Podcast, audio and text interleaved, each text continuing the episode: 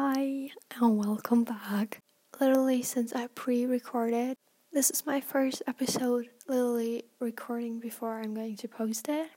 So, today is like Thursday, and tomorrow is Friday, and that means a new episode. And hey, if you're new, I'm so happy you're here. This is the I Have No One Else to Talk to podcast, and I'm your host, Veronica. And literally it makes me so happy that people are listening and I can help any of you. I just got so nice feedback which made my day honestly. It was amazing. Thank you so much. So in today's episode, at first I literally want to give an update because school has started and I think in my last episode I talked about how school is making me nervous and in some other episodes that will be uploaded soon I will also talk about my first school day, but it already was, so I could give you some behind the scenes in general about my first school week. Also, my second one is almost over, and maybe I want to have a little dive into like topics such as confidence or like being a little bit more confident because I literally am not that confident, but I really wish I could be, and that's like a goal of mine. And sometimes I am, and I think we all can be. And actually, okay, why am I talking so much? But I read this book, or at the moment I'm reading it. It's like a really thick book, and it's like a self help book, and it's called "Who Says You Can't, You Do." and I just I can only recommend it because it has changed so many lives and also mine. And literally, I am just starting to talk, but uh, of course, I wanted to start with my update for my emotions. And first, I want to give a little trigger warning. I'm sorry if I'm going to do this more often because oh, this will definitely happen, but I think it's just so important to know where your boundaries are at because sometimes I literally go beyond my boundaries and it hurts me and I don't want anyone to do this and so please you can skip this part and go like to the other half of this episode where I'll be talking about something else and not my feelings because they have been a little bit extreme lately. Yes. Do me and yourself a favor if you cannot handle such informations. Okay, so now that all people are here that are not uncomfortable with me talking about stuff as, for example, suicide, I need to explain something. So, I'm not a suicidal person. I've never tried to kill myself, and I don't think I would be able to because I cannot see blood, and I just from my childhood on, I got taught that life is something really precious and um, if something's wrong with my life, then I need to change it. And actually, that's a good thing, I think. On the other hand, that doesn't mean that I have really bad days where I feel like I could just give up and stop doing everything I'm doing right now. And yeah, maybe kill myself. Okay, so last Sunday? No, Saturday. It was a Saturday. I was hitting rock bottom and I was sitting in my closet because I always hide in there when I want no one to see me and I was crying and I really I honestly thought about committing suicide. And I know that's a hard thing to say because I have many things to be grateful for. And that's the exact thing I want to talk about because at that moment I was imagining myself jumping off somewhere but at first writing letters to all the people I love or people I had a problem with, and in general, people I haven't spoken to in a long time, or there was misunderstanding that I just, I'd like to, I don't know, get it all out. And so I thought about those letters. And as I was thinking this in my head, there were so many things, like, for example, this argument with a friend I had. And I was thinking about things to say to her and I thought of some crushes I had in my past, and I thought of like telling them something nice or that I liked them. Some crushes that never knew that I liked them, and I just thought in this letter because I thought I could write everything out and say everything to people, say that I love them, say that they were like literally my lighthouse in the storm, and I don't know, so many things to so many different people, people I've just met once or something. And that made me realize oh my gosh, you're living wrong.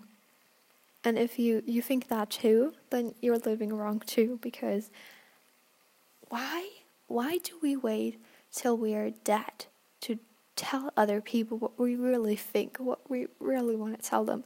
If I have an argument with a friend, why would I want to tell her when I'm gone that I didn't mean it, that I like her, or that it really hurt me what she said?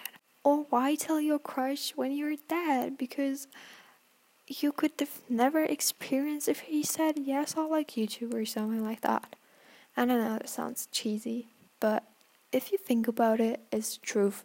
So, anyone out there listening, if you think you have something to say to someone that you're a little bit afraid of because you think it may change a lot in your relationship or in your life, then I want you to take that step. I want you to believe that this is a good thing and that you don't have to wait till you're dead to ha- live a great life, to be honest to people, to like wear what you like because it just makes you feel so depressed. I've been there. I sometimes still am there that I'm sitting somewhere and thinking, why can't I be like other people? And why can't I like live the life I want to live? And it's all up to me. If I'm thinking about, oh my gosh, this guy doesn't even notice me. Yeah, because I never told him that I like to do something or never tried to talk to him. I don't know, it's just maybe this sounds insane, but it's just a thought I had and I want to share it with you because I will forget this at some point again. I need to find it again. But mm, right now I know it and it made me act maybe a little bit crazy, but I mean, life will be over someday, and I don't want to wait till there to tell all those people what I think. That's also something that now I can like make a smooth transition to like being confident because I think people that are confident, for me, those are people who are not afraid to say what they think, what's their opinion. They when they walk somewhere, they walk with their head up. They walk with a straight back. They they just know who they are and what they want in life, and they don't make any compromises. Okay, maybe yeah, but like if something's important to them, they're enthusiastic about their interest and they talk to people if they want to talk to them. If they see someone on the street that they think could be a friend, then they would just go up there and talk to them. They wear the clothes they like to wear, in which they feel comfortable and great, and it doesn't matter what others think because they like themselves and their clothes. And that's just, I think, for being confident, you need to have so much more. Like, for example, you should really like yourself or at least accept yourself and that's like such an other topic accepting self-love whatever. But so i think if you're okay with yourself then it doesn't matter what other people say about you because you know that you're okay and you know your worth. That's what i've been trying to do lately because for example in my head there's sometimes this negative talk that I'm like sucking myself down or I'm like, no, you can't wear this color, you can't wear this jacket. People are going to look at you, people are going to say something, but in real life, no one ever is that brave to come up to me and tell me that it looks weird. And if I would not care because I like the way it looks and I chose it, so why wouldn't wear it? And if you think about it, do you have any clothes in your closet that you don't wear because you're afraid of the reaction of other people, please say yes because I have a lot of that stuff. And sometimes I don't buy stuff because I'm like, I like it, but oh, I don't think other people would think I look good in that. And that's that's not a good mindset. I've been really trying to work on that. And also if I see myself in the mirror, normally I'd say something mean to myself. I like I'd be like, "Oh my gosh, you have a new dimple there," or "Your hair looks messy right now." And if that person saw you in school or in class, they probably thought you're such a slob. But do you think that about other people? If you see someone, do you think this in your head? I actually don't. I don't judge people like this. And then why would other people judge me like that?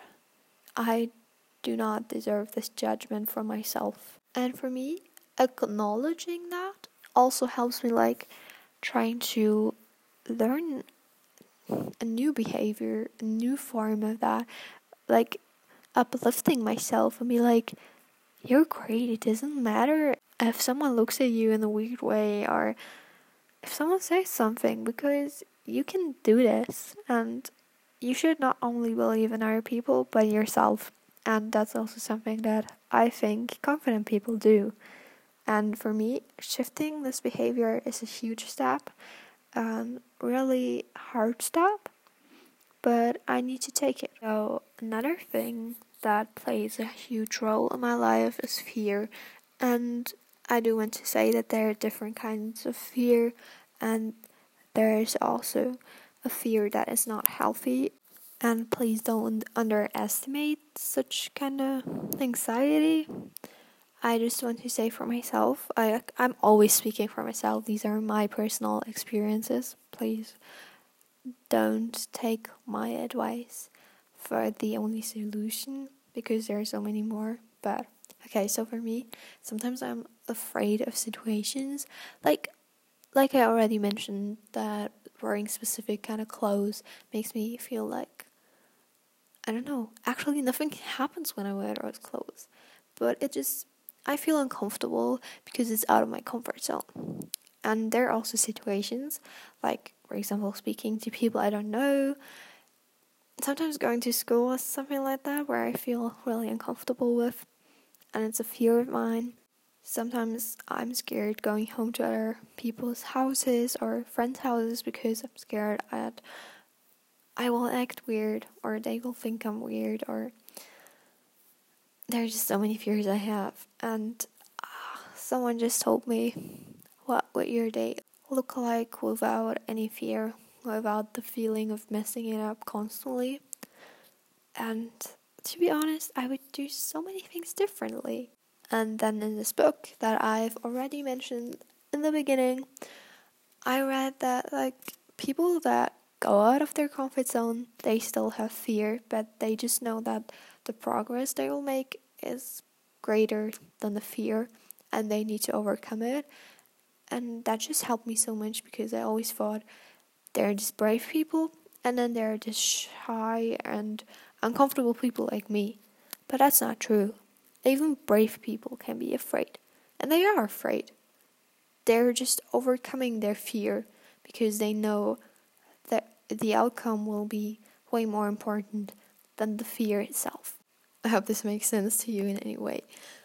One of my fears was actually to start a podcast, and I mean, now I'm here and I'm so glad I did overcome this fear. And maybe you have some problems or fears that you need to overcome too. And you know, you will feel way better afterwards.